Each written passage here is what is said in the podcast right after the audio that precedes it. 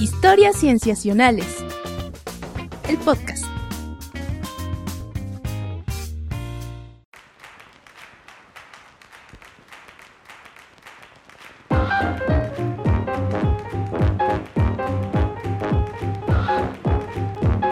Bienvenidos a Historias Cienciacionales. Una vez más, estamos grabando para ustedes para traerles aquello en la ciencia que nos ha dejado reflexionando mucho estos días. Yo estoy muy contento de saludarles. Me llamo Víctor Hernández y también contento de saludar a mis amigos, comenzando por Sofía Flores. Hola, Sof. Hola, Vic, ¿cómo estás? Bien, bien, gracias.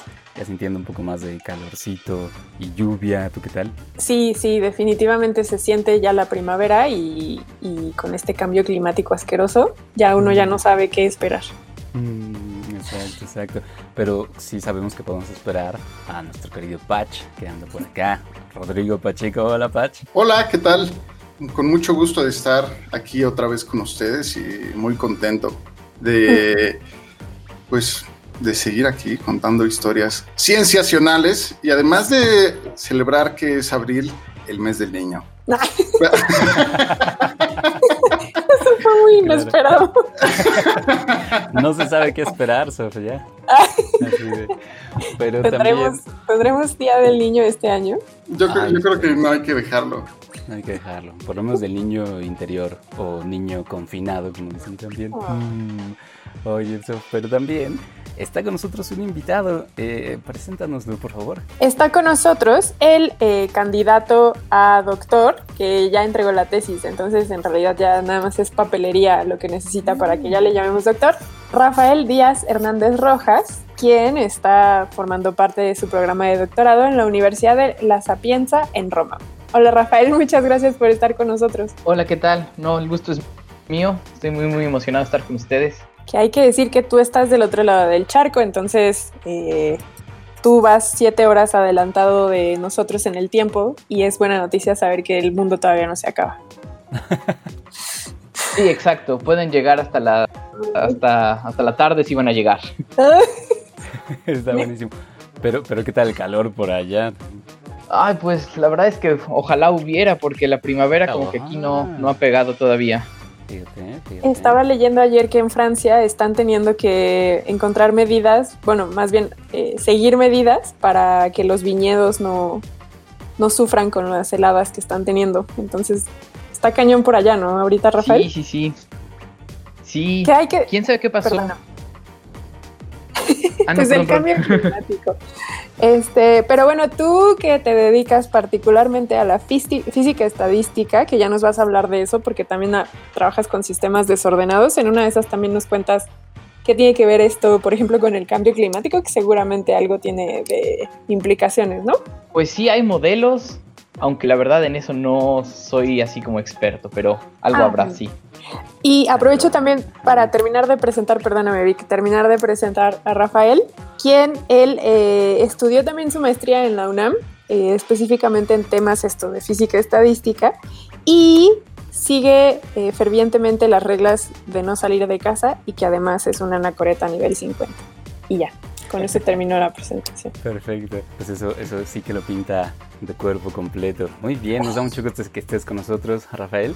Y pues podemos entonces ir comenzando este episodio en el que les tendremos un poco acerca de inteligencia animal, específicamente de cefalópodos. Les platicaremos también de sesgos que hay en la investigación cuando la investigación solo se hace en un idioma, específicamente en el inglés.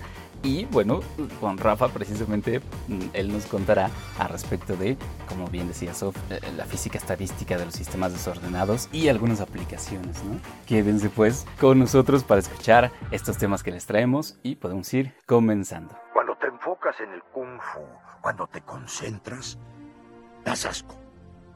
Pero eso puede ser mi culpa. No puedo entrenarte como he entrenado a los cinco. Ahora veo que la manera de llegar a ti es con esto. ¡Oh, genial! Porque tengo hambre. Bien, cuando hayas entrenado, comerás. Mm. Empecemos. Muy bien amigos, bueno, esta primera sección me toca platicarla a mí y precisamente voy a hablar de eso que anunciábamos, que es inteligencia de animales. Eh, específicamente de cefalópodos, específicamente de un cefalópodo que, que, se parece mucho a un calamar, eh, pero su nombre, bueno, su nombre científico, Sepia officinalis, pero en muchos lugares es conocida como sepia común, o también le dicen jibia o choco o caón. Eh, y es, eh, imagínense un, cefalópodo con tentáculos, perdón, un... Eh, ay, se me acaba de ir el nombre del que no es el pulpo, pero que también tiene tentáculos. ¿Qué pasa con... ¿Calamar? Ajá, un calamar. O sea, imagínense un calamar, pero con tentáculos muy chiquitos, ¿no? Muy cabezón, con tentáculos muy chiquitos. Esa es más o menos una sepia. Sin embargo, antes de que yo les platique del estudio en particular, me gustaría hacerles una pregunta un poco para abrir boca y quizá nunca mejor dicho. Amigos, todos tenemos antojos muy particulares de comida, ¿no? Nos, nos, nos, nos, fascinan ciertos platillos, quizá. Y lo que yo les quiero preguntar es, ¿qué comida o qué platillo, eh, con cuál comida o platillo no se pueden controlar cuando lo tienen enfrente, ¿no? O sea, ¿cuál, cuál rompe su fuerza de voluntad y terminan por entregarse a comerlo cuando lo tienen enfrente? Esa es una pregunta complicada porque una cosa es como la chatarra, mm. o sea, las palomitas del cine, por ejemplo, que uno se intenta contener, por ejemplo, en las primeras citas así para no quedar mal y al final no termina devorándose las palomitas. Ajá, Este, es que una cosa creo que son cuando no te puedes contener y otra cosa es tu platillo favorito, ¿no? Claro, claro, exacto, sí. Aquí yo les pregunto con cuál no se pueden contener. Puede que sea su favorito o no, ¿no? O puede que sea otro tipo. Yo sí la pizza. Sí. La pizza, pues. Mm. Yo creo que papas que sean de botana en todas sus formas y palomitas. ¿A Rafael? Híjole, yo creo que yo estoy de acuerdo con, con Sofía. Sí, las botanas no todas, pero sí las papitas o las palomitas, aunque digo así, bueno, voy a comer cinco ya, no, no, no. O sea, no puedo acabarme el paquete antes de que empiece la película. Sin problema. Sí. Oye, lo peor son las fiestas, cuando hay botana y ya no ni te enteras de cuánto ya llevas. Exacto. Y ya que estás entrado, además. le, le, metes hasta los sabritones, ¿no? Sí, ya entrado en tragos ni te das cuenta. exacto, y con la, con la compañía tampoco te das cuenta. No, qué horror, Víctor. bueno, no quería hacerles pensar en cosas tristes, pero eh, sí, les hacía esta pregunta porque eh, el estudio que hacen eh, un equipo de investigadores liderado por Alexandra Schnell de la Universidad de Cambridge y bueno, con un equipo que trabaja en varias otras universidades en Austria y Estados Unidos, hace un estudio con este cefalópodo, con este animal que les contaba, la sepia, eh, que tiene que ver precisamente con el autocontrol, ¿no? Con el autocontrol enfrente de una comida sabrosa. No sé si ustedes también han oído a respecto de un cierto estudio en psicología que, pues, últimamente se ha hecho un poquito más quizá eh, famoso y conocido, que es el estudio de los malvaviscos en este estudio se casi siempre se hace con, con niños pequeños, ¿no? De ciertas edades, precisamente para como evaluar qué tanto, qué tanto autocontrol tienes y qué tanto puedes pensar en el futuro, digamos. E, en este estudio se les pone eh, a, a niños un malvavisco enfrente, pero se les dice que si pueden esperar una cantidad de minutos, 5 o 10 minutos sin comerse ese malvavisco, les van a dar dos malvaviscos después pero que si se lo comen en el momento, pues ya no les van a dar nada después, ¿no? Eh, entonces, este, este, estudio precisamente, eh, pues se supone que intenta eh, decirnos algo al respecto de este, qué tan, qué tan buenos somos para planear futuro, pero también qué tan buenos somos para como sopesar la, la, las recompensas del presente contra las recompensas que pueden venir después, ¿no? Un poco tiene que ver con, por ejemplo, la, eh, no sé si lo estoy diciendo bien, pero, con procrastinar, o procrastinar, que, que, dicen que es eso, que cuando procrastin, ay, no sé si lo estoy diciendo bien, pero bueno, cuando tienes esta situación de que dejas todo al final, es porque estás eh, utilizando un placer en este momento que eventualmente se va a convertir en algo que no es benéfico. Eh, algo así. Yo, yo justo vi ahora con el encierro, con la pandemia, he visto que se volvió una tendencia por parte de mamás el dejar como una cámara oculta y hacerles esa orden a, dejarles esa orden a sus chiquitos. Así Lo sé- sí, lo sé porque uno de mis amigos, su hermana, lo hizo con su niño, con el sobrino de mi amigo, y me mandó el video y es una ternura ver cómo el niño así voltea a ver el- la galletita y así se ve cómo se le antoja, se le antoja y voltea a ver al techo para no ver la galletita. Y ya que regresa ajá. su mamá, ya se abalanza sobre la galletita, pero se ve cómo sufre, pobre niño, y según yo fue una tendencia en redes sociales de pandemia. Sí. Sí, es que ese estudio se, o sea, hay quien ha querido asociarlo con algunos rasgos de personalidad en el futuro, ¿no? Creo que eh, la correspondencia no siempre es tan directa, ¿no? O, o a veces puede ser un poco engañosa, em, pero, pero sí se ha querido asociar con muchos otros comportamientos, ¿no? O sea, con el hecho, justo ese, ¿no? De que puedas postergar el placer inmediato pensando en el, en el futuro, que, que podrías decir, bueno, eso claramente se relaciona con ahorrar, ¿no? Por ejemplo, pero, pero un estudio así tan específico mm, quizá no sea tan determinante en humanos, ¿no? Pero sí que es interesante eh, saber si otros animales, además de los humanos, eh, tienen esa capacidad, ¿no? La capacidad de controlarse frente a una recompensa inmediata. Eh, por poner en contexto, nada más les platico que, o sea, se han hecho pruebas con distintos animales eh, de, un estudio así muy similar eh, y hay animales que la han pasado, ¿no? Que se pueden controlar. Entre ellos, primates como los más cercanos a nosotros, perros e incluso algunas aves, específicamente de los de la familia de los cuervos, los córvidos. Pero también hay unos que no lo han pasado, como primates eh, que están más lejanos a nosotros, los monos, los roedores no lo pasan, ni los pollos ni las palomas tampoco, ¿no? Eh, eso sí que tienen problemas para controlarse frente a una recompensa inmediata. Ahora, eh, la intención del equipo de Alexandra Schnell en esta ocasión era, pues, un poco probar esta idea en un animal que fuera muy lejano a nosotros, ¿no? pero que se supiera que sí tiene pues, rasgos de inteligencia eh, muy particulares, como pueden ser los cefalópodos. Uh, últimamente los pulpos han cobrado mucha notoriedad por la inteligencia que se ha visto que tienen, pero también otros cefalópodos tienen rasgos de inteligencia muy interesantes, y es el caso de las sepias. Les platico rápidamente cómo fue el estudio que ellos este, que ellos hicieron, ¿no? Eh, ellos tenían a unas, eh, algunos de estos animalitos eh, en laboratorio, ¿no? Los criaron en, cautiverio. Y lo, que, lo, primero que hicieron fue averiguar qué comida, qué presa les parecía más rica, ¿no? Les daban elegir entre tres y veían cuál preferían. Les daban elegir entre camarón vivo. Un camarón ahí nadando que ellos podían cazar, entre cangrejo vivo, o pedacitos de camarón crudo. Eh, y entre esas tres, el que más prefirieron fue el camarón vivo, ¿no? Entonces digamos que esa es su recompensa más sabrosa, ¿no? La comida con la que no se querían ver si se podían controlar o no.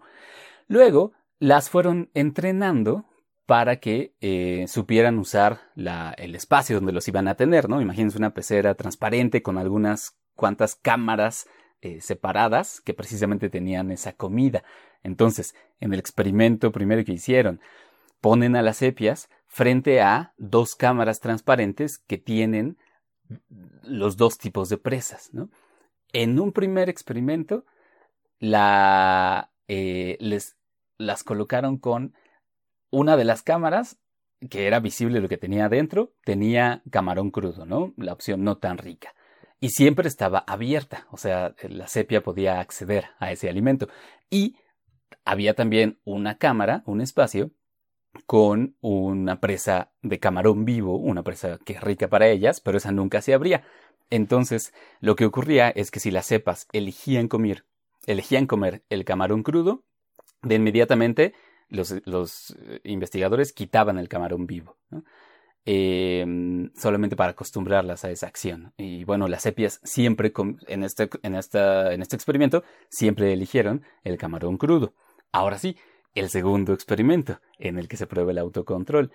Las ponen igual en una pecera con dos pequeñas cámaras donde tienen sus alimentos y eh, en esta ocasión eh, el cambio que hacían era el siguiente. La cámara que tenía el camarón vivo eh, se abría después de algunos segundos, siempre y cuando las sepias no se hubieran comido al camarón crudo. Es decir, si la sepia podía esperarse y no comer esa recompensa inmediata que tenía ahí, que tal vez no era tan rica, obtenía una recompensa más rica todavía. Lo que vieron es que las sepias, o bueno, una, una buena cantidad de ellas, se pudieron aguantar las ganas de comer el camarón crudo y aprendieron a esperar a que se abriera la cámara con el camarón vivo, con la recompensa más rica.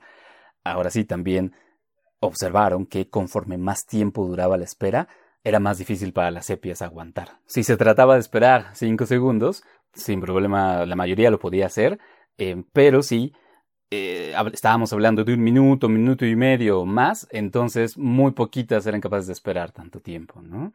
Ahora, e, ese experimento pues ya daba un indicio de que las sepias pueden hacer esto que hacen muchos niños pequeños, ¿no? Pero también les interesaba a los investigadores eh, saber si se podía relacionar esa característica con algún otro rasgo de inteligencia. Así es que en una segunda prueba también lo único que querían ver era qué tan buenas eran para aprender, digamos, como un rasgo cognitivo que pueda correlacionarse con la capacidad de control. Entonces simplemente les ponían una prueba en la que en la pecera ponían dos figuras geométricas y las entrenaban para eh, que ellas eligieran una opción correcta que les daba recompensa, aprenden pronto y luego simplemente invertían las figuras geométricas para ver si podían, digamos, eh, desaprender y aprender otra vez cuál les daba la comida y eh, observaron. Y lo que vieron es que las aquellas sepias que más pudieron aguantar la gratificación inmediata eran también las que aprendían más rápido. Y ese es, amigos, el experimento, ¿no? Un, estudio que, pues, también aborda este tema de la inteligencia animal que nos tiene muy interesados últimamente, eh, pero que es, es, un rasgo muy específico que, que, también está en nosotros, ¿no? Y que, quién sabe, también puede darnos algunos indicios de eh, qué tipo de inteligencia es la que tienen y, em, y qué tipo de características pueden, pueden tener como animales. Supongo que ellos mencionan que tampoco es gratuito el que hayan escogido a este animal para hacer esta prueba, ¿no? Porque los cefalópodos, o sea, eh, esto que dices, de que hay eh, la inteligencia en animales, no nada más en los humanos, pero también hay evidencia de que hay como grados, se podría decir, de inteligencia mm, en los animales. Sí, pues bueno, eh, ponerlo en grados no sé qué tan correcto sea, quizá simplemente decir que son como distintos tipos de distintos tipos, ¿no? Y distintas capacidades.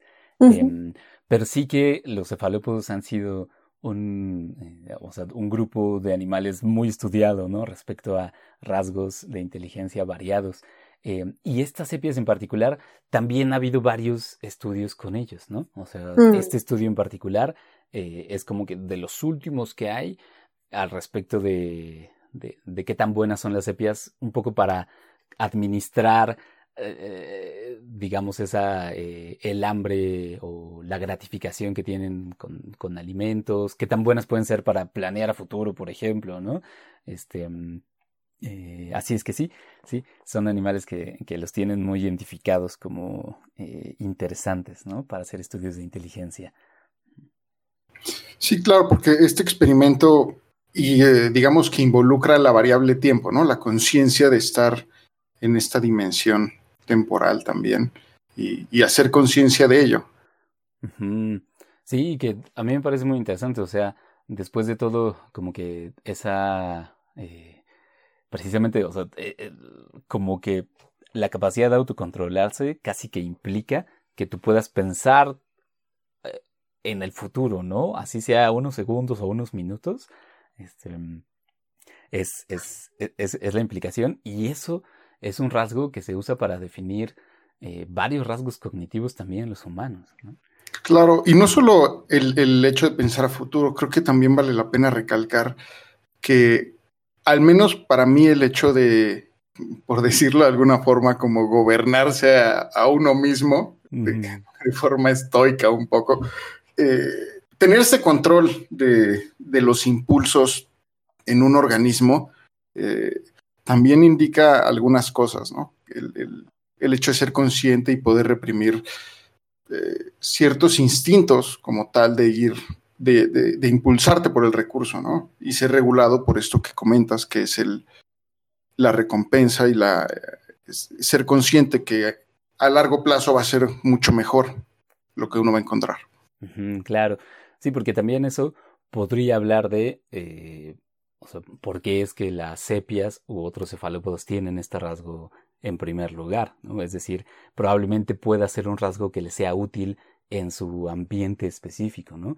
Eh, que si bien entiendo las sepias no suelen ser em, cazadoras grandes, ¿no? Ni tampoco suelen tener eh, demasiados depredadores porque son muy buenas camuflándose. Entonces, más bien su, su estrategia suele ser una de esperar, ¿no? De esperar un buen momento para tener una comida que casi que llegue a ellas, ¿no? Entonces, eh, como que parecería que ese rasgo es necesario para el estilo de vida que tienen. Eh, eh, pero, pero bueno, eso, eso, la correlación que pueda haber entre el estilo de vida y estos rasgos cognitivos, pues ya será materia de otro estudio que quizá pues también vengamos a platicar aquí amigos. Por lo pronto, pues este es el que yo les quería contar al respecto de inteligencia animal y del autocontrol.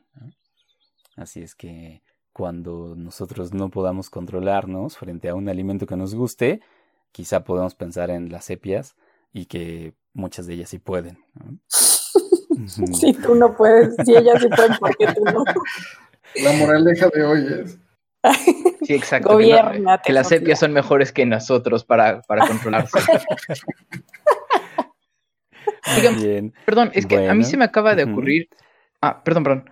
Eh, Adelante, adelante. A mí sí me acaba de ocurrir, como, decía Patch, que era así como, o sea, dos cosas súper interesantes, que era una como esta noción de hay un futuro en el cual si me espero ahorita me va a ir mejor.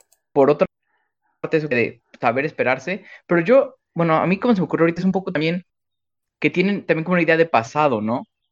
O sea, aprender mm. que si te esperas en el futuro te va a ir mejor, tienes que al menos como que recordar claro. otras veces donde no te fue tan bien y no solo recordar, sino este concepto de, y si hubiera hecho esto otro, que en este caso supongo que sería esperarse, me iría mejor. Pero entonces, yo también creo que con esa idea de, de, saber que había un pasado en el que pudo haber sido diferente. E, esa idea como de se hubiera, que creo que es muy...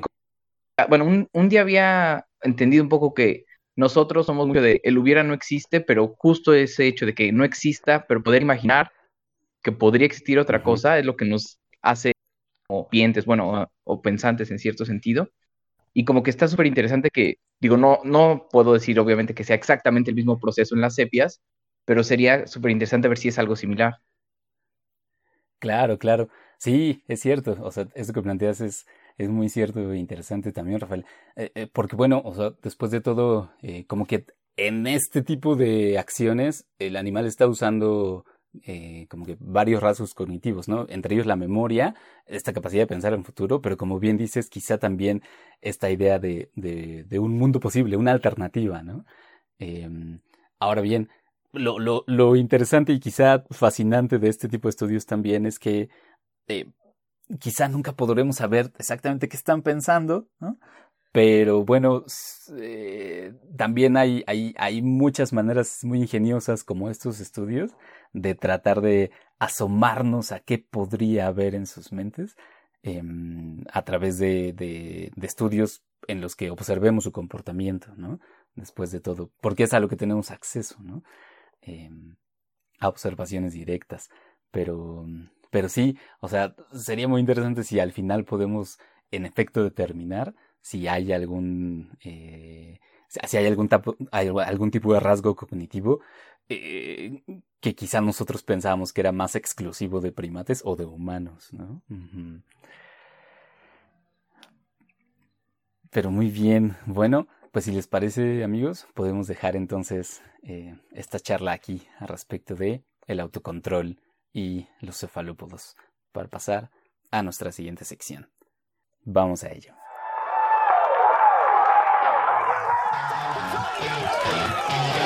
I have developed a bulletproof system that will help you get out of any difficult situation you could ever find yourself in. If life gives you stress,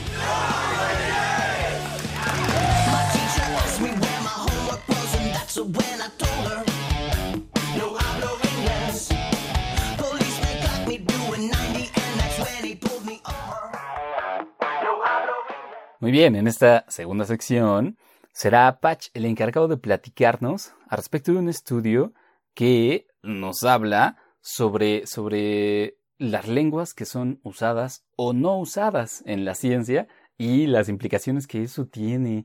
Patch, platícanos al respecto. Sí, así es. Eh, como ven, eh, ¿cuál es el idioma? O sea, vamos a empezar. Les voy a contar esta historia preguntándoles cuál es el idioma más establecido en la ciencia. Bueno, el, inglés, ¿no? Creo que es prácticamente, no hay duda allí. Sí, claro, no es una pregunta unánime. La respuesta es unánime, ¿no? El inglés es el idioma que domina las publicaciones científicas en revistas que tienen revisión por pares en todos los campos de investigación. Creo que no hay un campo de investigación en el que sea de otra forma. Y a pesar de pues la importancia de la literatura que pues no se produce en inglés, pues es muy poco utilizada en la investigación debido a que pues justo la barrera del idioma pues impide la comprensión de, pues materiales publicados en otros idiomas que no sean inglés.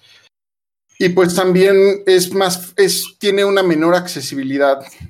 Ah, estas fuentes tienen una menor accesibilidad en el sentido de que pues es más complicado encontrarlas en buscadores, en, en, estos motores de búsqueda que las tomen en cuenta, dependiendo las palabras que estemos usando, ¿no? O al menos que sepamos eh, cómo decirlo en, en, hindú, pues no nos va a salir la literatura eh, en ese idioma, por ejemplo. Entonces... Perdón que te interrumpa, Patch, pero incluso de, de, manera histórica es un problema también de la ciencia. Antes de que existieran los motores de búsqueda y las estrategias digitales, por ejemplo, me viene a la mente rápido este ejemplo de que Mendel no publica su trabajo en inglés, lo hace en alemán, y eso también tiene implicaciones para que se tarden años en, en encontrarlo de nuevo. Y, y así hay muchos investigadores que al no publicar en inglés se quedaron rezagados un tiempo.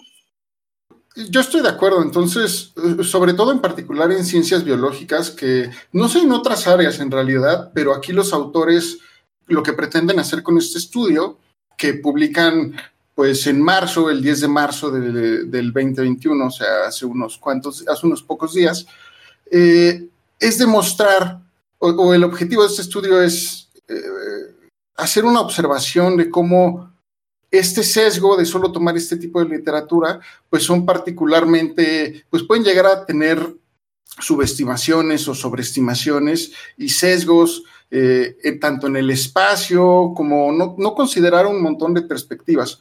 Entonces, aquí en lo particular mencionan que es grave en estudios particulares de ecología y de biodiversidad. Aquí lo menciono del estudio y también porque es parte de mi campo de investigación. Entonces, no soy tan cercano a otros campos de la ciencia en donde puede llegar a ser muy, muy grave este, este tipo de consecuencias de, los rumbos que ha tomado la ciencia.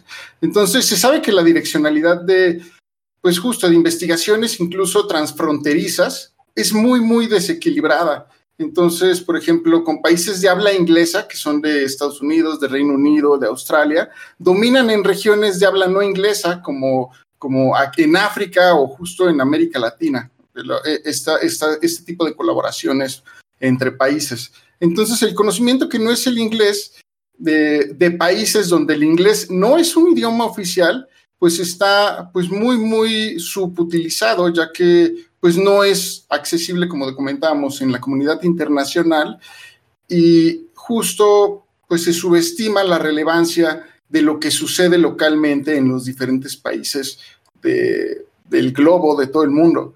Entonces los investigadores que son no hablantes nativos de inglés, o sea que no es su lengua nativa, eh, como en países como el nuestro, como es México, pues muchas veces pueden llegar a preferir publicar parte de su trabajo en su idioma nativo o en, en, revistas locales, por ejemplo. Pero justo ahí podemos deshebrar un poquito el mundo de la ciencia y el hecho de hacer esto, tú como científico de un país como México, pues esta acción de publicar solo en revistas locales, pues puede llevar a que puedas maximizar el impacto de tu, investigación, a nivel local o nacional, porque puede ser potencialmente más consumido, o sea, puede ser más leído por un mayor número de personas, porque se, se elimina un poco la barrera del idioma en la comunidad científica y en la, y en la, en la prensa nacional. Pero a nivel internacional, eh, tanto en la prensa como en la Academia Internacional, pues va a disminuir las oportunidades de que este investigador que publique en un solo idioma comparta las perspectivas de su campo eh, con toda esta comunidad global al tener esta barrera del idioma. Entonces, pues no solo se obstaculiza el uso de la ciencia, o sea, estas barreras del idioma obstaculizan el uso de la ciencia en políticas públicas, sino también pues pueden llegar a, afectar las interacciones entre entre la misma academia y los mismos profesionales.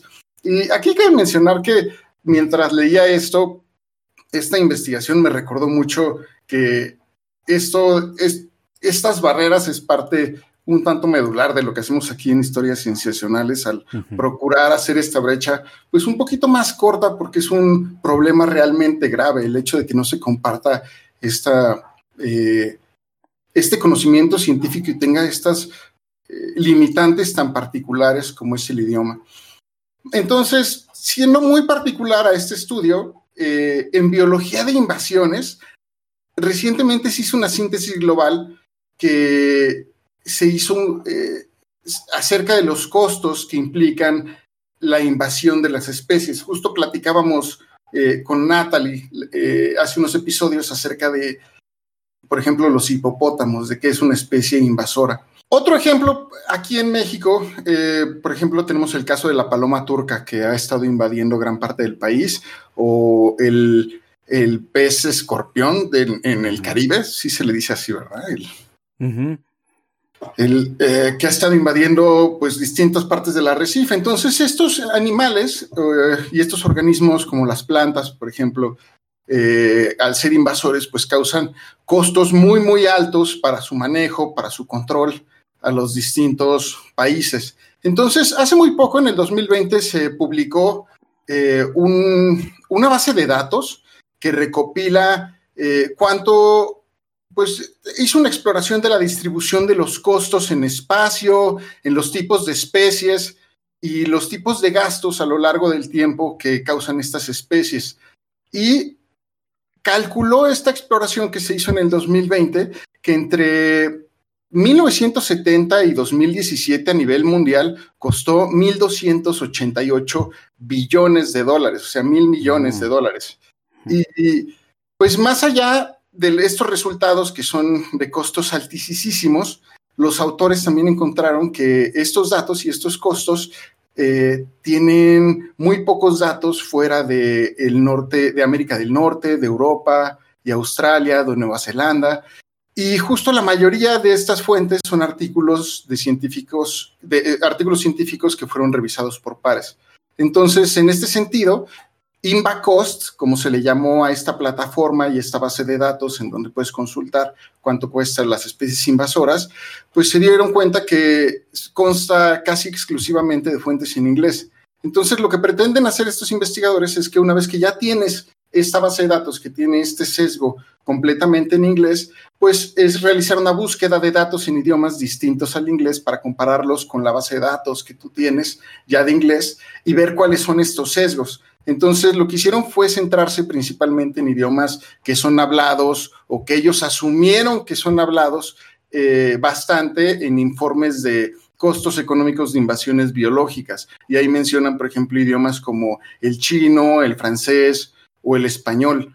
Y pues lo, que buscaban era mostrar cuántos pues datos de costos se podrían capturar considerando estos idiomas distintos al inglés y también detectar la magnitud y el tipo de costos que faltaban relativo a lo que se tenía en la literatura inglesa. Entonces, luego de buscar en 12 idiomas y en distintos motores de búsquedas, pues encontraron cosas muy interesantes. Hay que mencionar que al agregar fuentes que no fueron revisadas por pares, eh, digamos que utilizaron motores de búsqueda como de Google y Google Academics, pero también utilizaron Web of Science, que es este gran repositorio de, motor de búsqueda de los artículos científicos, eh, pero solamente incluyen artículos que fueron revisados por pares. Entonces, eh, aquí la cuestión es que la primera base de datos en inglés fue generada de esta forma y la única comparación real que podían hacer eh, y con un poquito de sesgos fue el comparar las dos bases de datos que habían venido del mismo motor de búsqueda. Al incluir Google y, incluir reportes en distintos idiomas que no sean al inglés y que no fueron revisados por pares, pues lo hicieron un tanto eh, no comparable con, el, con, el, con la primera base de datos, pero lo, que sí obtuvieron al tener esta al mencionar estos límites de sus comparaciones, eh, lo que encontraron fue que eh, tomando en cuenta el contenido de estas dos bases de datos, pues aumentaron sus entradas de costos en un 100%.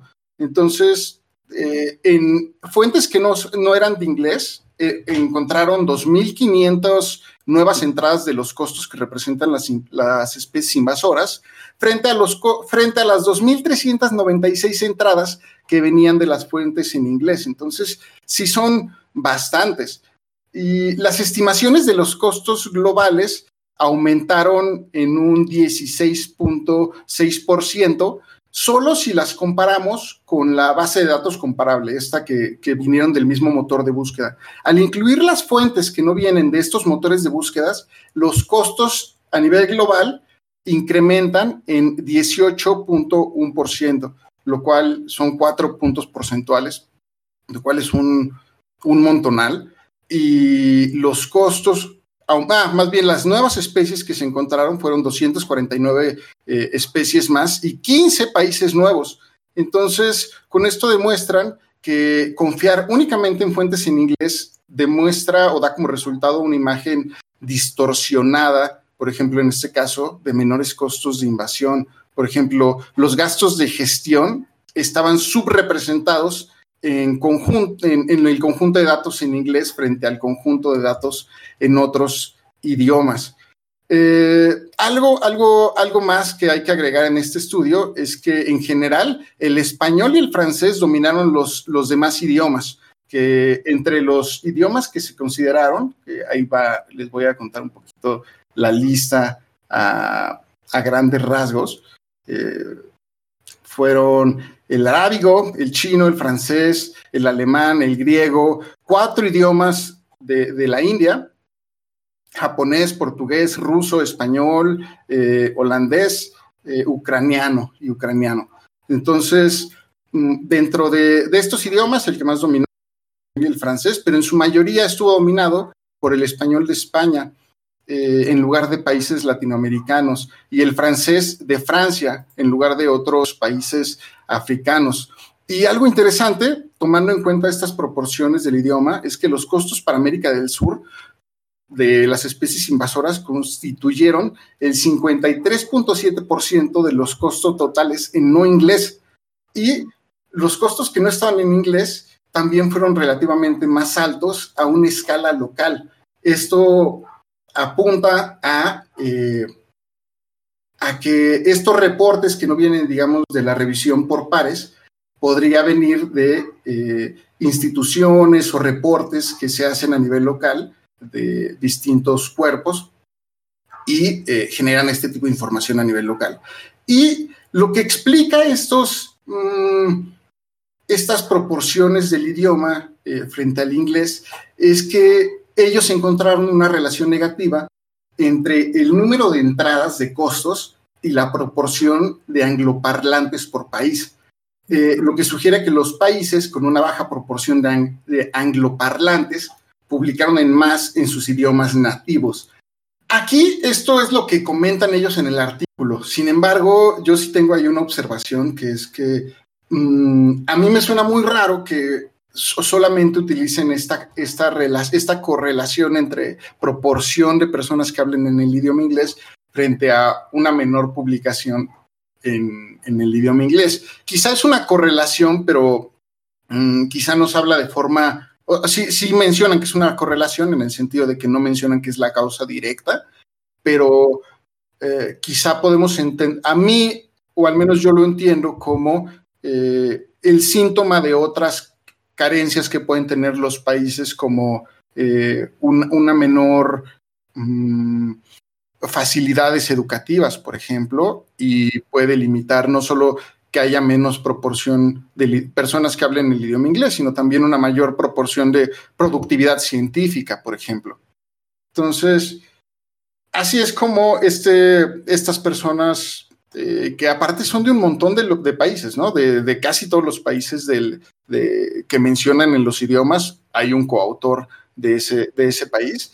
Eh, Mm, sin embargo, también eso, eso demuestra, o eso también me llama la atención, que es que, bueno, entonces necesitas equipos muy diversos para poder eh, considerar toda esta, esta amplia diversidad de, datos y fuentes.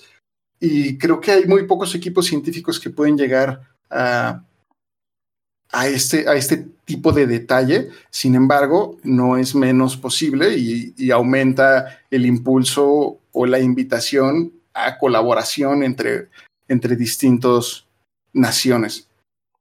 Sí, sí, y casi muy seguro que en esa colaboración pues eh, tuvo que haber o intérpretes o tuvieron que usar el inglés quizá como lengua franca, ¿no? Para trabajar.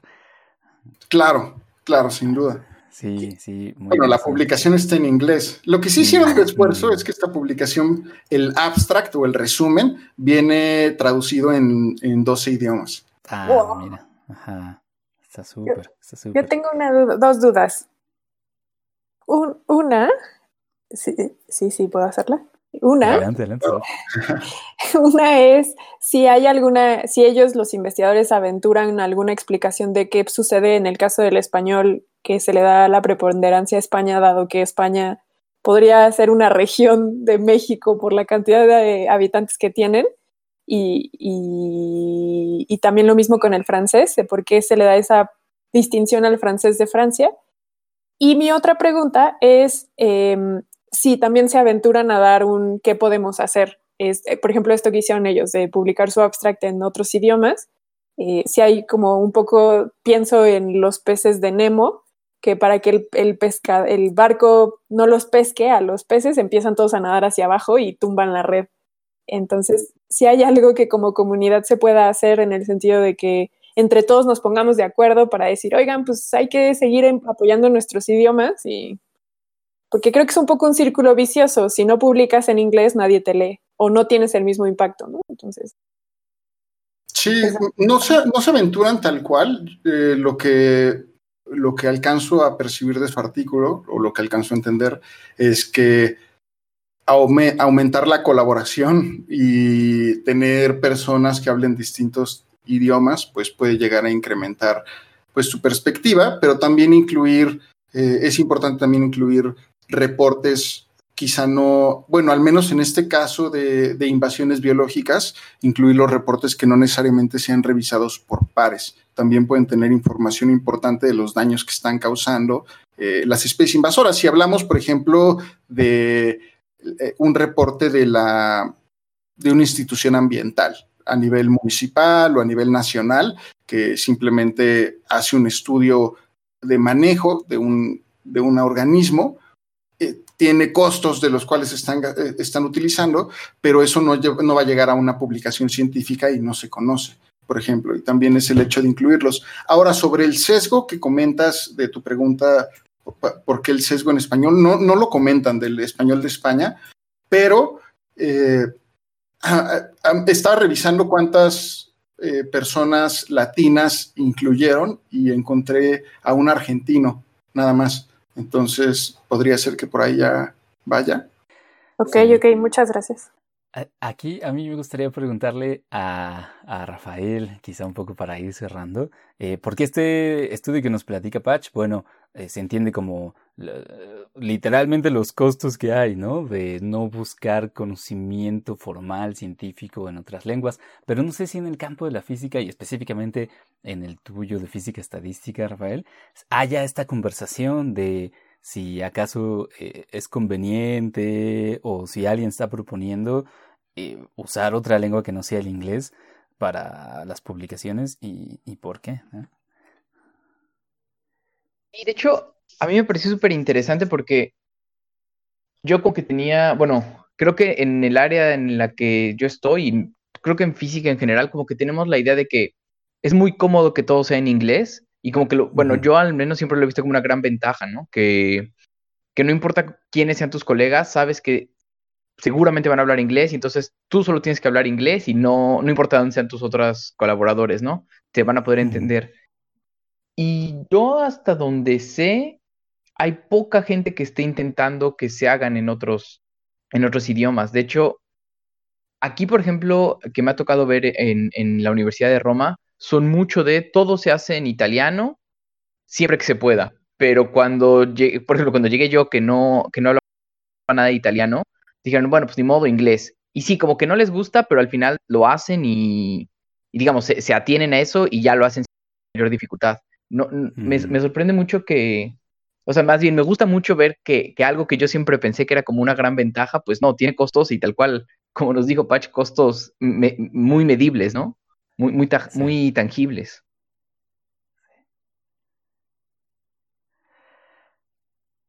Sí, sí, que es una de las cosas, o sea, que, que, este estudio ofrece como, digamos, como, como un argumento, ¿no? A favor de, de esta diversidad lingüística que puede ser.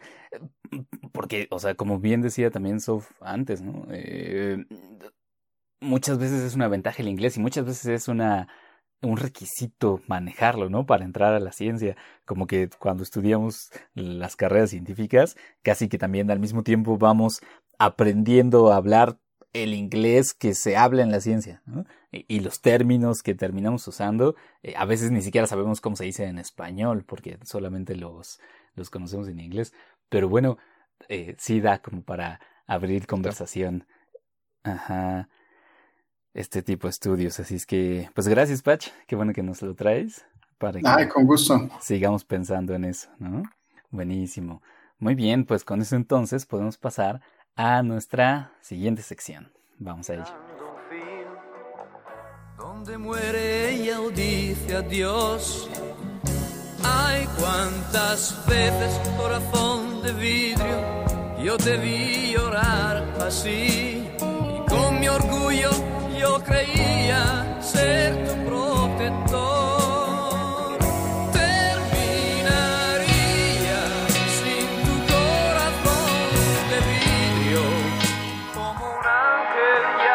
Bueno, y en esta tercera sección eh, vamos precisamente a hablar con Rafael a respecto de eh, su campo de estudio y de algunas aplicaciones. Decíamos ya que estamos hablando de física estadística de sistemas desordenados específicamente y algunas aplicaciones que puede tener em, que por abstracto que pueda parecer eh, ya Rafael nos contará más adelante que, que sí podemos pensar en aplicaciones de casos muy particulares y que no necesariamente son lejanos ¿no? a nosotros.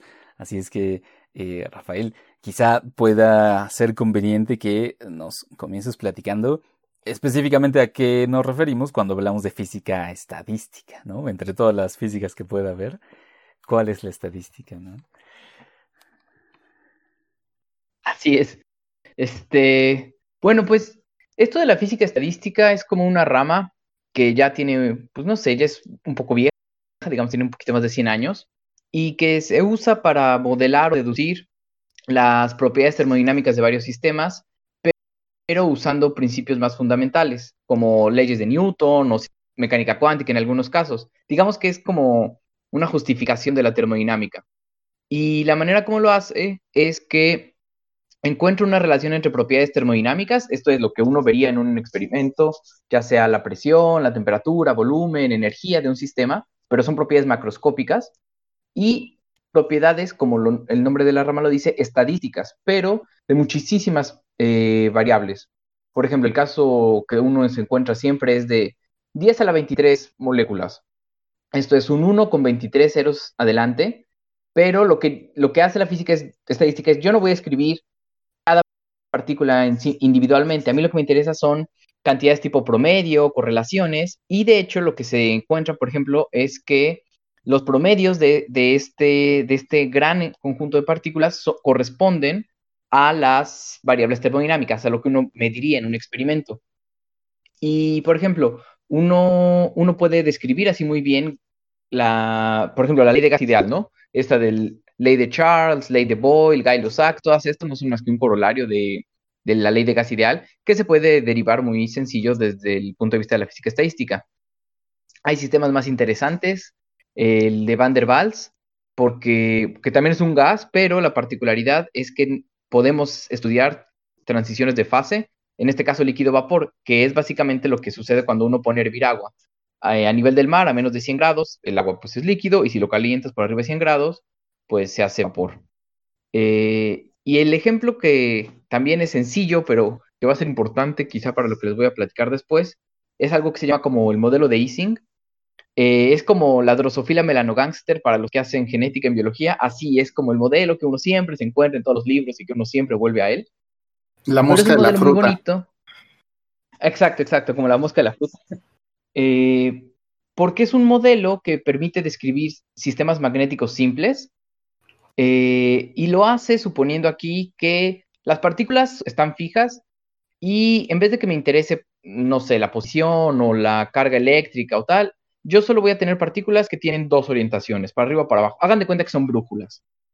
Y entonces a mí lo que me interesa es ver cómo interactúan estas brújulas entre sí. Lo que me conviene o lo que le conviene al sistema, a la energía del sistema, es que estas brújulas estén alineadas. Entre más se parezca su alineación, es mejor, digamos, la, energía eh, es mínima. Eh, y con este modelo tan sencillito de, brújulas que, que, se hablan con sus vecinos y todas quieren apuntar en la misma dirección, uno puede modelar sistemas magnéticos y también describir transiciones de fase, que en los términos técnicos es transición paramagnético a ferromagnético, no es importante, lo importante es que cuando un imán lo calientan, deja de ser imán, agarran el imán de su refri y si lo calientan a más de posiblemente 600 grados, va a dejar de ser un imán. Es una transición diferente a la de, la de hervir el agua, porque es una transición de, que se conoce como segundo orden, que a los físicos que hacemos física estadística nos encantan porque tienen muchas propiedades tipo, no sé, leyes de potencia, correlaciones de largo alcance, que, digamos, a los que estamos en este, en este mundo nos, gustan mucho, pero digamos, lo importante es que con un modelo tan sencillito, uno puede describir eh, sistemas más realistas como, como imanes. Eh, otra cosa que hacen los, la física estadística es describir cristales o, sistemas más ordenados y también con las técnicas de quizá uno aprende en la carrera, se pueden describir propiedades también termodinámicas como conductividad térmica y tal. Entonces, estos son como los, los sistemas ejemplares tal vez de la física estadística. Y, súper, súper. Entonces, eh, para, para saber que te seguimos ah, bien, Rafael, es decir, eh, se trata de que cuando, cuando quieres describir un sistema que puede ser muy complicado de describir siguiendo sus eh, elementos particulares, entonces más bien lo ves como una visión de conjunto y ver las propiedades que tiene esos elementos como conjunto.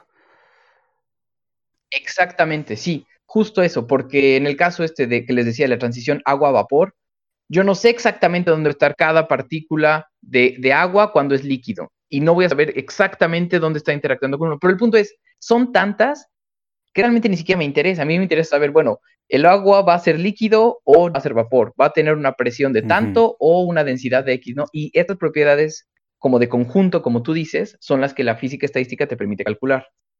Eh, haciendo un checkpoint aquí sería como entender las transiciones críticas de cada sistema?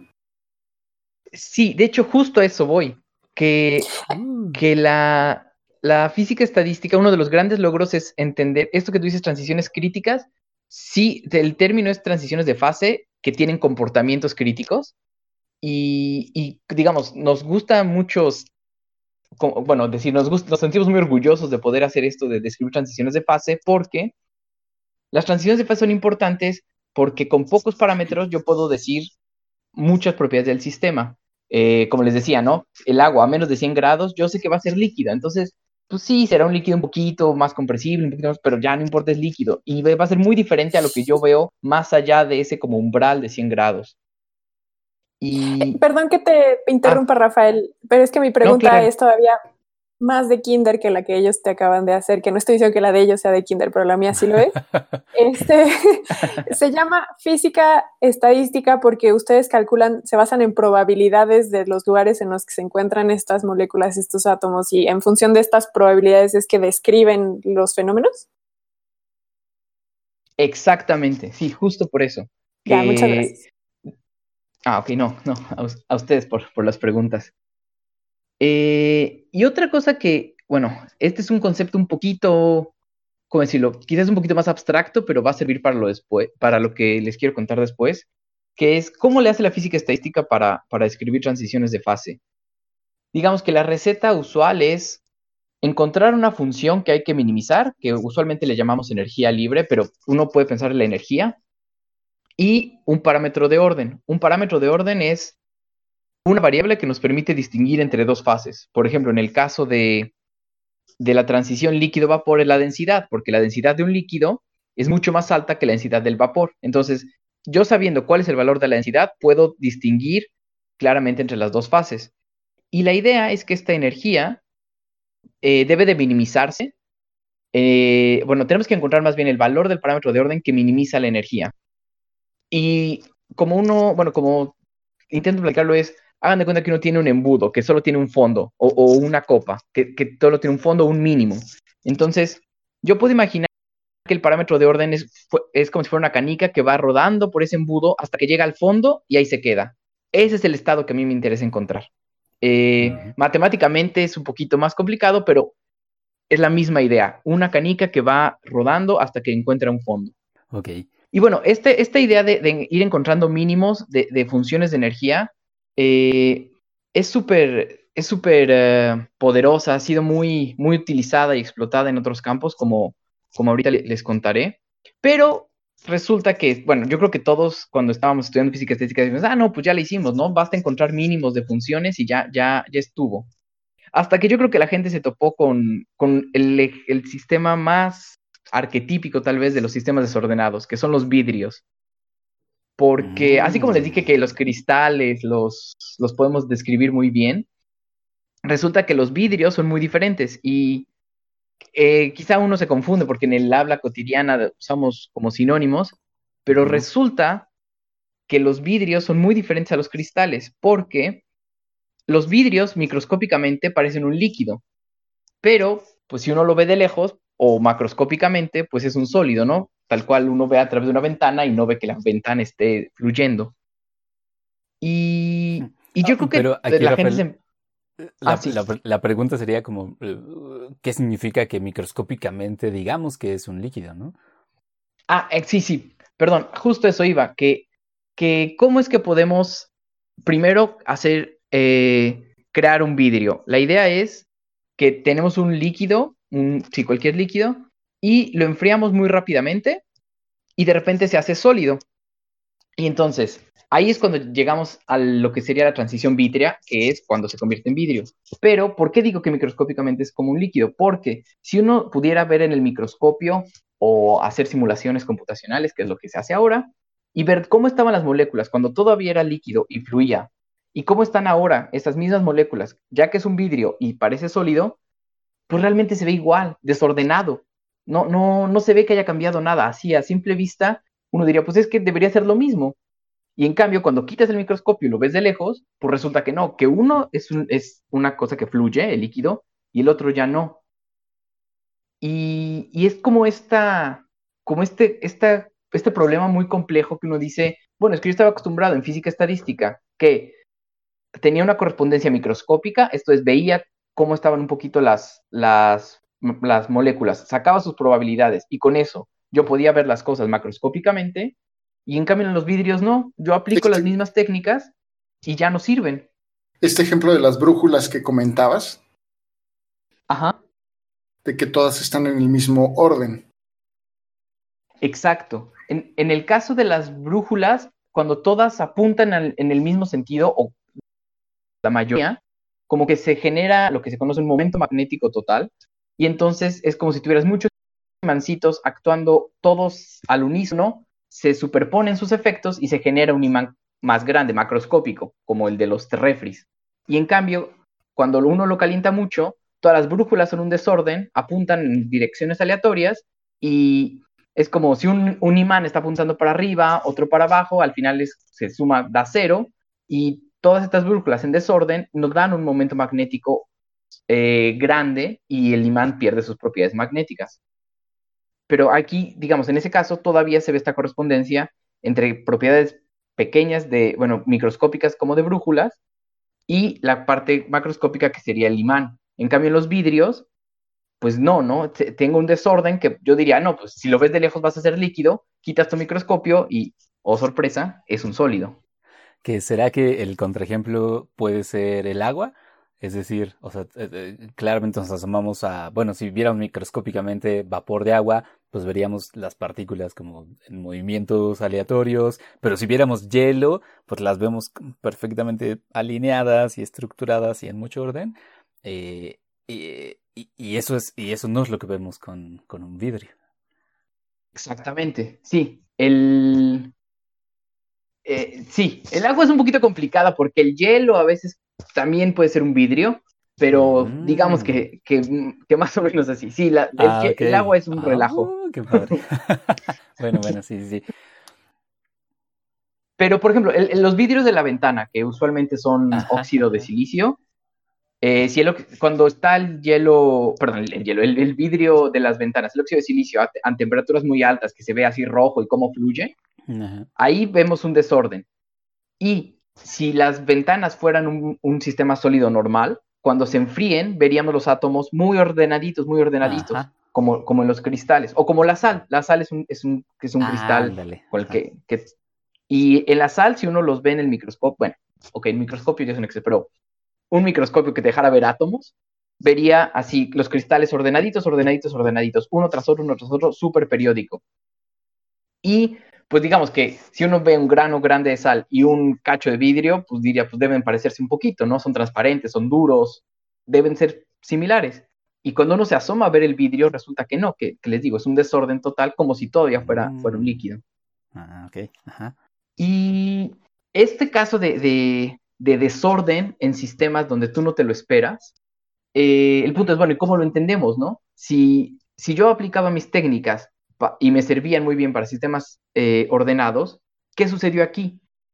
Bueno, la manera en como, o no, una de las maneras en la cual la gente lo entiende es decir que esta superficie de energía que les platicaba, que era como un embudo, ya no va a ser solo un embudo que va a tener un mínimo, sino va a ser una superficie muy complicada, muy rugosa. Hagan de cuenta que llenan el piso de su, de su cuarto como con de esas cajas para huevos, que tienen muchos, muchos mínimos, pero ahora cada, cada uno de, hagan de cuenta que son para huevos muy diferentes, ¿no? Unas son de avestruces, otras de codorniz, otros de gallina, lo que sea. Entonces, unas tienen una profundidad diferente, otras tienen tamaños o anchos diferentes y además la, la montañita que está en medio, digamos, también cambia.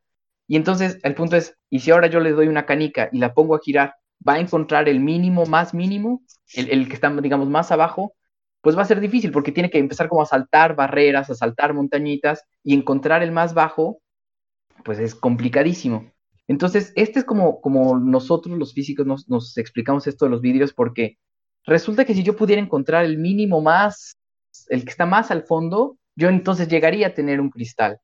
Pero como no lo puedo hacer, en esta superficie desordenada, este desorden de la superficie me refleja el desorden que yo veo en la estructura de las, de las moléculas.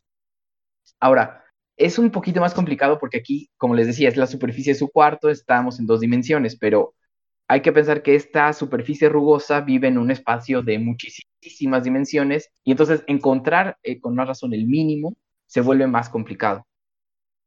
Y de hecho, así como... Aquí seguimos, nada más ah, te, estamos, te, estamos, siguiendo, Rafael. Sí, sí, sí. Ah, sí, sí, está bien, está bien, sí, cuando... Sí, digo, sí, cuando cualquier cosa que no quede clara, pues... Sí, pues sí, seguro, seguro, seguro. Y, esta idea de, esta superficie complicada de energía, donde yo tengo que ponerme a buscar los fondos o los mínimos, el, nombre en matemáticas es mínimos, que así como lo, empezaron a, usar para vidrios, resulta que encontraron unos modelos de vidrios de spin, que son estas mismas brújulas que les platiqué hace ratito, pero ahora van a interactuar de maneras también aleatorias. Son modelos teóricos, eh, muy sí, abstractos si quieren, pero también son interesantes desde el punto de vista de, la física estadística, porque quiere decir que ya ni siquiera tengo que pensar en un sistema tan complicado de partículas, de este óxido de silicio, ¿no? No es que sean partículas o átomos, cada uno con una estructura complicada y tal, no, basta que yo ponga brujulitas, o bueno, se llaman espines, que empiecen a interactuar con sus vecinos, pero ni siquiera me importa su posición, sino básicamente uno apuntaba para arriba y uno para abajo, pero yo quería que apuntaran los dos para, para en la misma dirección, pero quería que con el de al lado apuntaran en direcciones diferentes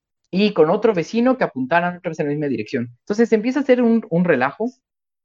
El término correcto es frustración, que Mm. suena a la vida, pero es, en serio es un término este, en física estadística. Ah, Y lo que me dice es que, sí, sí, que cuando uno lo ve dice, ah, eso explica todo. Sí, claro. Eso es lo que me ha pasado. Eh, esto, estas interacciones aleatorias entre brújulas, lo que al final lo que sucede es que generan esto que se llama frustración, que quiere decir que yo no puedo hacer que todos los espines estén a gusto, o que todas las brújulas estén a gusto, digamos, que no, no puedo encontrar el, verdadero mínimo de energía. Y estos modelos de vidrios de spin son, interesantes porque, aunque es un modelo más sencillo de, digamos, matemáticamente es más sencillo describir la interacción entre brújulas que entre óxido de silicio, eh, y aún así uno se encuentra toda la fenomenología de vidrios, tanto esto que, que es una caniquita que está sube y baja por la superficie de energía, pero nunca da con el mínimo que uno eh, quiere. Eh, hay otras cosas que se llaman longitudes de correlación que tienen comportamientos muy extraños en los vidrios y en, en, en, en los vidrios de spin.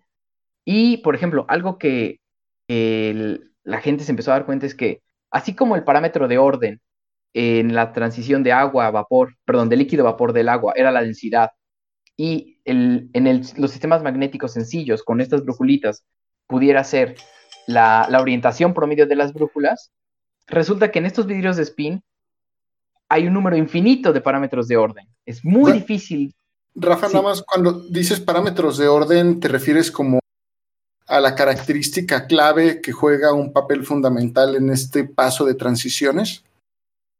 Exacto, como en el, el- como era la densidad en la transición de, de fase de líquido a vapor, porque era la que me, o sea, porque si me das una densidad alta, yo sé que es líquido. Si me das una densidad baja, yo sé que es un gas.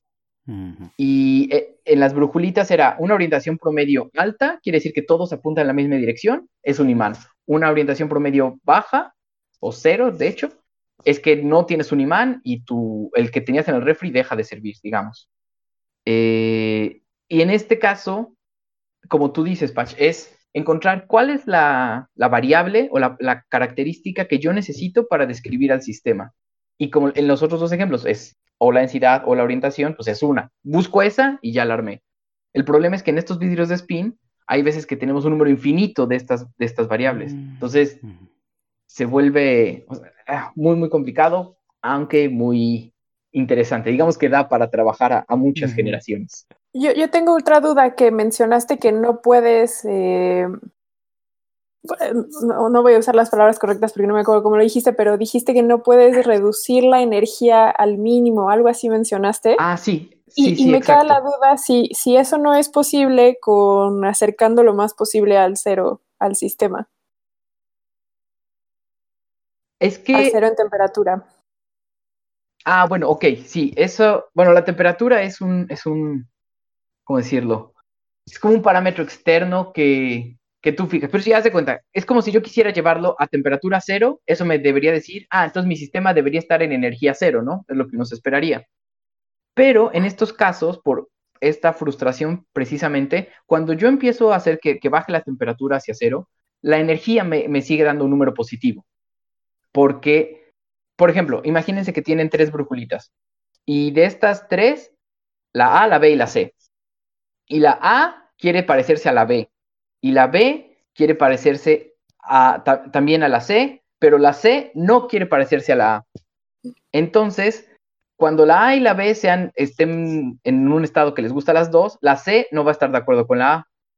Y al revés, cuando la A sea diferente a la C, la C ya no va a querer estar con la B. Es un poco así. así esto es un ejemplo de tres brujulitas, pero tienen que imaginarse que tienen como Esto ya me Miles suena de una paradoja esto, Rafael. No sé, se deberían ir a Marte que ya no tienen campos magnéticos en los polos o algo así a experimentar. ¿Por qué nos hacen esto? Sí, no, e- eso es lo peor, que al final uno dice, bueno, yo estoy modelando todas estas cosas y, o sea, ¿y qué aprendí, no? Solo que es muy difícil hacerlo, incluso en estos casos sencillos. ¿De qué me sirve Sí, hacer sí. esto? No, en serio, es una, es una, es una, ¿cómo decirlo? Uno dice, ah, ya por fin entendí un ejemplo, y cuando uno dice, bueno, ¿y esto para qué me sirvió? Pues parece que a nada, ¿no? O sea, como describí cinco brujulitas y como sea me hacían falta tener miles o millones, entonces sí, sí se vuelve un poco, sí, no, no, no muy, ¿cómo decirlo? Frustrante, tal, literalmente.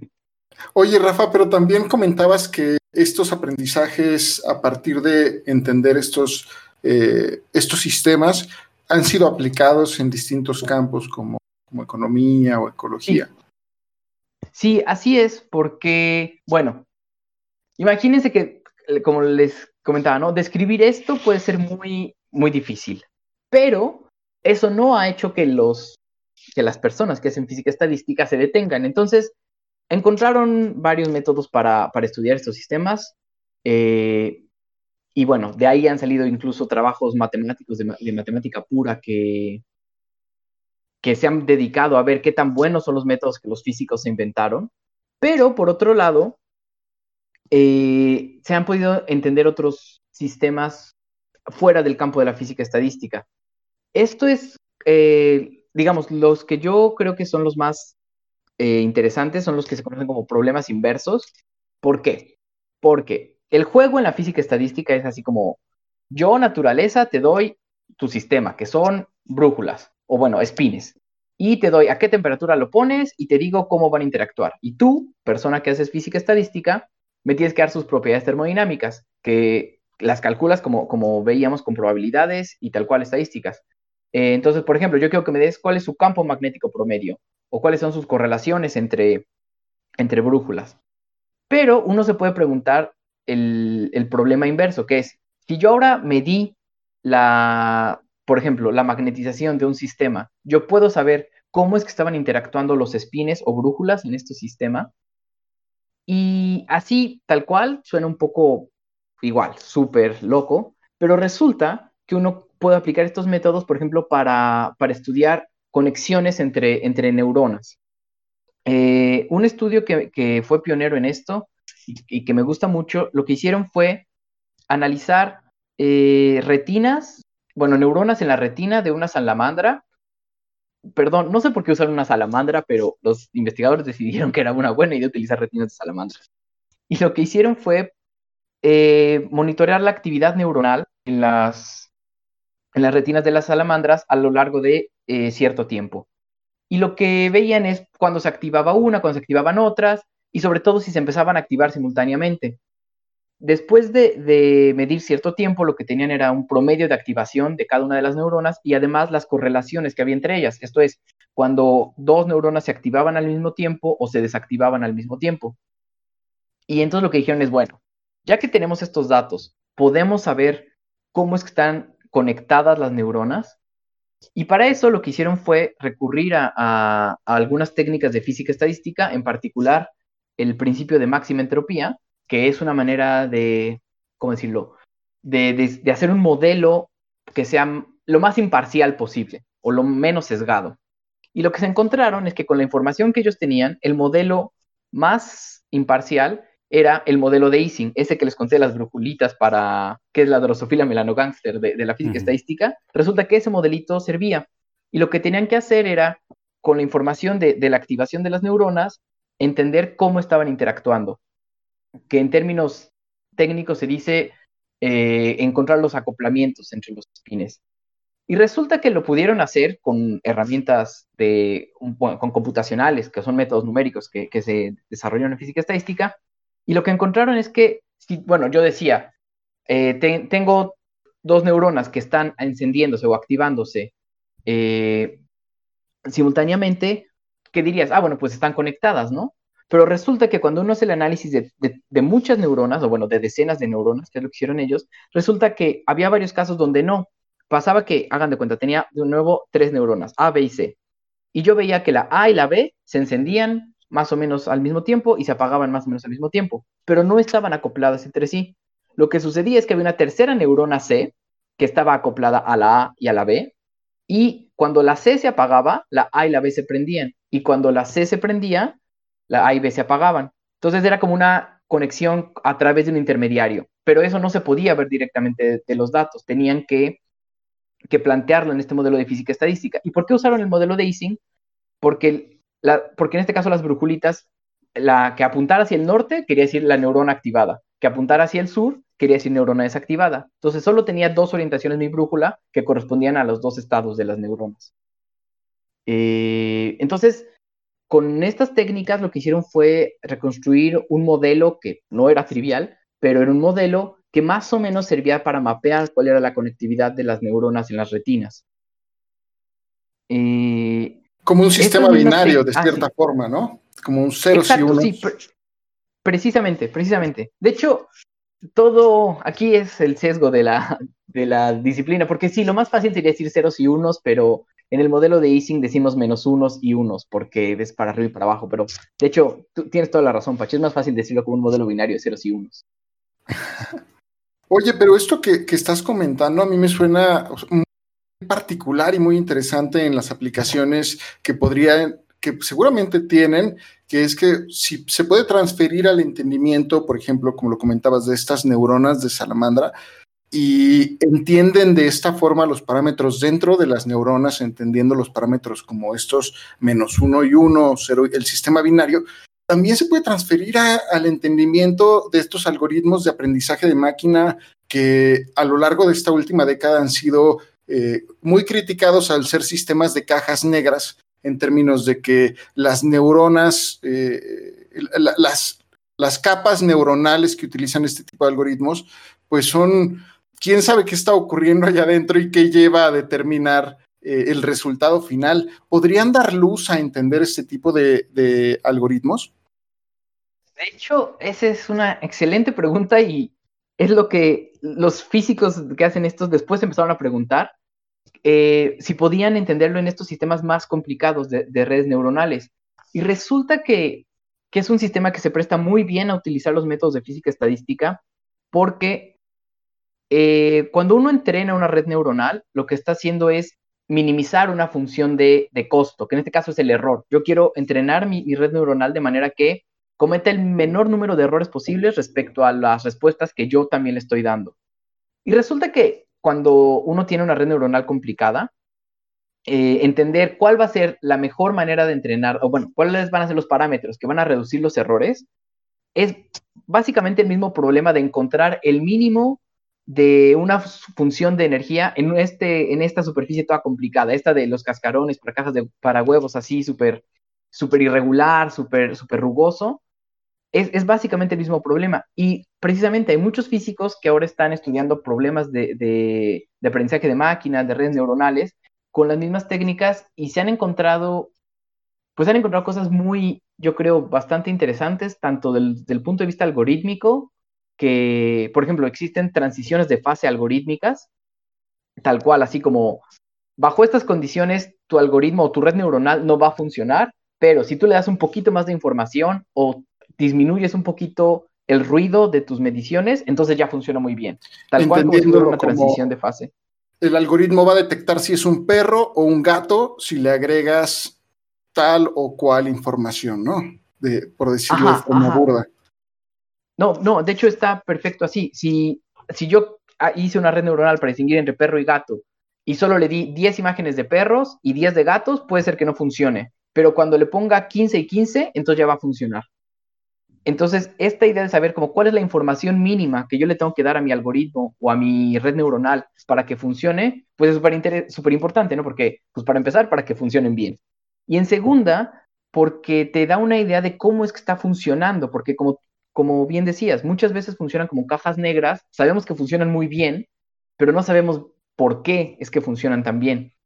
Y esta, esta idea de entender la función de, minimizar el error de las redes neuronales como un problema de, minimización de energía de una superficie muy complicada ha ayudado a, entender un poco cómo es que las redes neuronales funcionan también.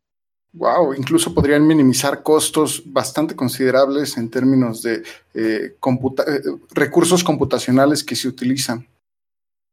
Eso, eso estaría súper bien.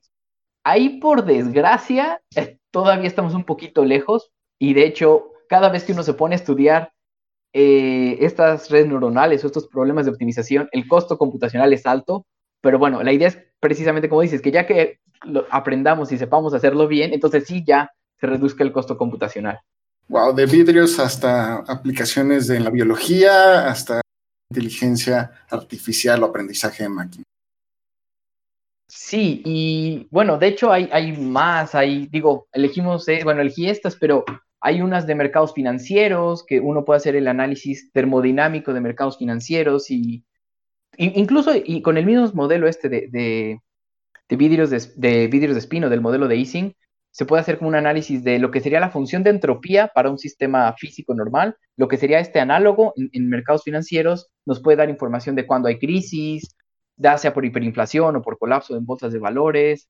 Sí, digamos que, que, son herramientas que se han prestado para, para muchas cosas. Uf, está, está verdaderamente buenísimo, Rafael. Además, o sea, eh, qué bueno que te tenemos trabajando en eso, digamos, ¿no? Porque, o sea, lo que nos cuenta es que es una, o sea, es una, eh, es un campo de la física que como, como herramienta se puede aplicar en tantas cosas eh, y nos puede dar luz, ¿no? Sobre, sobre un chorro de fenómenos que quizás sería muy difícil analizar de otro modo. Y bueno, más bien lo bueno es que hay gente muy brillante trabajando en ella. Yo es que me quiera contar en, en ese grupo, pero la gente que que no solo es muy inteligente, también ha sido como muy creativa para ver cómo las cosas que ellos sabían se podían como aplicar o, con modificaciones, por supuesto, pero que podían servir para, para guiar el, conocimiento en, otros campos. La verdad es súper impresionante lo que hace la gente. Sí, así como que ya una vez que te, que te hiciste los lentes de física estadística, te los pones y empiezas a ver el mundo, ¿no? Con esos lentes. Sí, exacto, exacto. Está buenísimo, está fantástico. Hoy pues sí que nos has dado un gran panorama, Rafael, de eh, este, de este campo y sus aplicaciones. Y pues nos dejas también muy intrigados de hacia dónde pueden seguir los avances en el futuro y de, pues quién sabe, o sea, em, todo lo que se va a averiguar que, que, que se puede aplicar este, esta, esta rama. y bueno, que, nosotros quedaremos ahí curiosos e intrigados, ¿no? A respecto de, de, del poder que tiene esto que nos cuentas. Así es que, bueno, pues te agradecemos mucho por habernos contado de física estadística y sus aplicaciones. No, muchísimas gracias a ustedes por, por escucharlo. Sí, buenísimo, quedamos verdaderamente fascinados. Y hoy antes de despedirnos de ti, Rafael, quisiéramos preguntarte si alguna persona quisiera ponerse en contacto contigo, quizás seguir tu trabajo, ¿tienes algún método de contacto, alguna red social que quieras dar o algún otro tipo de método? Ah, claro. Eh, bueno, lo más eficiente es eh, por correo. Eh, mi correo es todavía el de la UNAM, es rafael.díaz.hr arroba ciencias.unam.mx.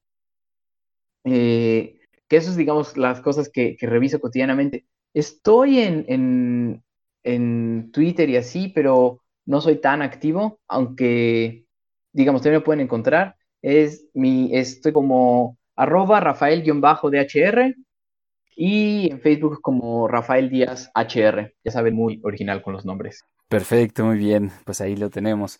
Una vez más, muchísimas gracias, Rafael Díaz, que estuviste con nosotros. Y bueno, también nosotros nos toca ahora despedirnos amigos, eh, diciendo a quienes nos están escuchando que saben que también pueden enviarnos sus comentarios a nuestros métodos de contacto. Que, ¿Cuáles son, Sof? Estamos en Facebook como arroba historias cienciacionales, en Twitter como arroba cienciacionales. mándenos un correo electrónico a historiascienciacionales.gmail.com y también nos pueden encontrar en cualquiera de sus canales de streaming favoritos, como Historias Cienciacionales. Y de manera personal también nos pueden encontrar. Creo que esta vez me toca empezar. Ya no sé con quién me toca empezar, pero voy a empezar mm. contigo, Vic. ¿Tú cómo estás en Twitter? Estoy como arroba Víctor Rogelio, Tupach. Yo estoy como arroba Pacheco VV. ¿Tú, Sof? Yo estoy como arroba Soflofu. Buenísimo y sepan que les agradecemos enormemente que nos hayan escuchado, que cualquier comentario, reseña, estrellita, le agradecemos también mucho y esperamos que les haya gustado. nos encontramos la próxima emisión. Así es. Hasta pronto.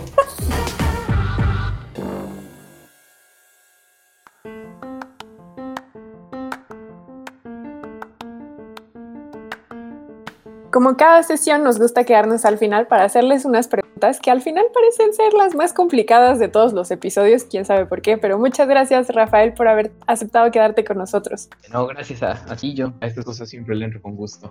Muy bien, muchas gracias. Vamos a comenzar entonces con la primera, que es de tu investigación, ¿cuál es el aspecto que más disfrutas? Este, híjole, yo creo que cómo va uno como subiendo por estas capas de frustración que les contaba, tanto científicamente como personalmente, que uno, hay como varios sistemas o modelos que uno tiene que ir entendiendo y cómo va uno entendiendo poco a poco un sistema que ya, por fin lo dominas y piensas que ya entendiste. Luego te topas con el que sigue y ves que no entendiste tan bien, pero estudias ese segundo y como que vas aprendiendo un poco más. Y así, como que sí lo veo un poquito como una escalera, no realmente lineal, pero ahí va más o menos. esa idea como de ir aprendiendo estas cosas cada vez más complicadas, la verdad. Ya sé que suena súper nerd, pero la verdad sí me gusta mucho nerd es lo que nos gusta a todos en, este podcast, entonces no te sientas excluido. Muy bien, ahora pasemos a la siguiente pregunta que es de tu área de trabajo. ¿De qué cosa estás seguro que es verdad, pero todavía no hay suficiente evidencia para confirmarlo? Uy, este... Yo creo que, eh, bueno, en esto que les comentaba de, vidrios, por ejemplo, hay una teoría nueva, más o menos de menos de cinco años, o bueno, que terminaron en cierto sentido o que pulieron hace cinco años, que es una teoría de campo medio que funciona en dimensiones infinitas. Sabemos que no va a funcionar en dimensiones finitas, pero yo creo que va a ser una teoría muy, muy útil para entender, para entender sistemas en dimensiones finitas. Y hay buenos indicios de que así es solo que hace falta trabajar un rato. Yo creo que esa teoría es, bastante prometedora, pero debo admitir que soy muy imparcial en ella porque es una teoría en la cual participa el grupo de investigación en el cual yo formo parte. Entonces la veo con demasiado cariño tal vez, pero creo que es una teoría muy prometedora. No, pues si tú lo dices, te creemos, Rafael. Pasemos a la siguiente pregunta, que es, en tu área también de trabajo, ¿cuál crees que será el próximo gran hallazgo? Ay, pues a mí sí me gustaría tener como, como una teoría completa de estos de los, de los vidrios, porque, bueno, no, no solo a mí, ¿no? A mucha gente. Eh, sí, sí me encantaría que, se tuviera una teoría, si no absolutamente general, sí más, más desarrollada, porque ya van muchos años que, que la gente se pelea con esto y, digo, por supuesto que hemos aprendido mucho, pero, pero también hemos visto que nos falta mucho por entender. Mm. Como la vida misma. Ni hablar. Ándale, exacto. Rafael, si tuvieras una cantidad ilimitada o acceso a una cantidad ilimitada de recursos y eh, recursos en el amplio sentido de la palabra, ¿qué proyecto de investigación harías? Uy, yo sí montaría mi, mi supercentro de investigación de física estadística y aplicaciones eh, o sea, no un laboratorio, fuera un centro de investigación. Sí, no, bueno, hablamos de recursos ilimitados, ¿no? Ah. Este, no, y, porque, porque precisamente hay muchas áreas que investigar, de un poquito de las que les conté, pero hay, hay, muchos temas que se pueden hacer y se necesita tanto mucha gente que esté, eh, viendo cómo resolver los problemas que hay, identificando nuevos problemas y, eh, y tratando de resolverlos prácticamente, no solo desde un punto de vista de, ah, pues ya vi que esto se puede hacer así, así y asado, sino hay que hacer lo que nosotros decimos como experimentos numéricos, que son básicamente hacer simulaciones. Y digo, si seguimos en este plan de que todo sea ilimitado, que sea eco-friendly, por favor, porque también estar corriendo simulaciones computacionales tiene un costo energético súper alto. Entonces, yo sí, mientras no tuviéramos solares al menos, no, no me atrevería a hacerlo. Ni hablar. Bueno, pues es verdad eso que apuntas, que a veces se nos olvida que para poder hacer todos estos cálculos se necesitan muchas computadoras y mucha energía. Sí. Y ya para terminar, Rafael, si viajaras a una isla desierta, ¿qué música, qué libro y qué objeto te llevarías? Ándale, este. Bueno, ¿qué libro? Eh, yo creo que la novela gráfica de Watchmen, que, que me gusta muchísimo y que cada vez que la, que la leo o que la ojeo, como que le, le, agarro más gusto, como que hay más cosas que no había notado, que, que, siempre te dejan con... Por un lado no te hacen muy feliz por la, como el, la historia distópica, pero por otro lado sí te, te hace pensar, me gusta mucho. Mm. Este, ¿qué música? Ay, yo creo que últimamente escucho mucho a Nancy Sinatra y me gusta mucho, mm. pero yo creo que algo que, que me ha acompañado como más tiempo en mi vida y que es un gusto de viejitos, pero como me gusta, es Joan Manuel Serrat. Entonces, la discografía de Joan Manuel Serrat, yo creo que sí me, podría acompañar. La aprobamos. ¿Qué objeto? Ay, sí, es muy buena. ¿Y qué objeto? Ay, este. Depende si, si, me, si, es un objeto para salir de ahí, pues quizá una pistola de, de, de bengalas, ¿no? No me gustaría de más. Eh, y si no, pues quizá algo para, para pasarla bien, eh, un, ¿cómo se llaman estos? Para, para snorkelear, un visor y un, un tubito de esos, algo así, como al menos para estar ahí un rato y pasarla bien. Ah, un snorkel, un snorkel, sí. Qué padre. Oye, aprovechando que te tenemos del otro lado del charco en uno de los países más bellos de, este planeta, ¿qué es lo que más disfrutas de Italia? Ah, sí. Uy. Eh, la verdad es que a mí me gusta muchísimo la, la, las ciudades italianas, como la cómo han ido incluyendo la, las construcciones históricas de, de muchos siglos por ejemplo, aquí donde estoy en Roma, pues sí, cosas desde el periodo de, del imperio o de la República Romana, sobre todo el imperio, que han quedado como ruinas, pero que poco a poco han sido incorporadas a otros edificios. Es fascinante. Y además entender un poco cómo eso ha estado, cómo eso también refleja las construcciones que hay, la, el juego que ha habido de poderes entre la iglesia y el poder, digamos, del Estado, también es súper interesante. Pero, por ejemplo, en otras ciudades como, como Florencia, que es una ciudad también eh, preciosa y que puedes ver cómo la, el recibimiento permea una parte de la ciudad, pero después caminas cuatro cuadras y te puedes encontrar cosas de otra, de otra época o incluso modernas y, cómo está, como, cómo está todo amalgamado. Yo creo que es lo que mm. más me gusta y, y pasa mucho en muchas ciudades. Claro. Sí, sobre todo en estas ciudades que, como bien dijiste, no solamente tienen siglos de historia, sino que tienen, o sea, te puedes regresar miles de años atrás y, y es impresionante identificar estas cuestiones de cómo vivían y las historias que te cuentan los lugares, ¿no?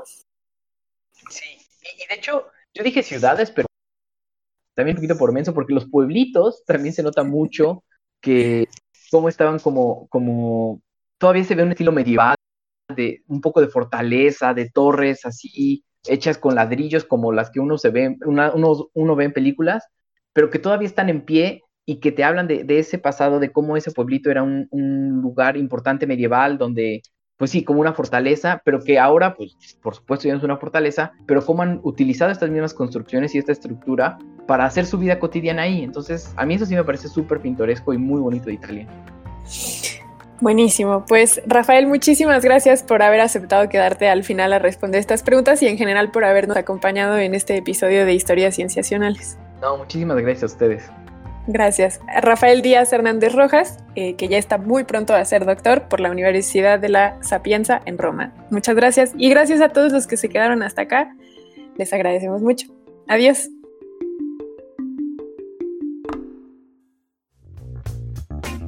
Esto fue Historias Cienciacionales, el podcast.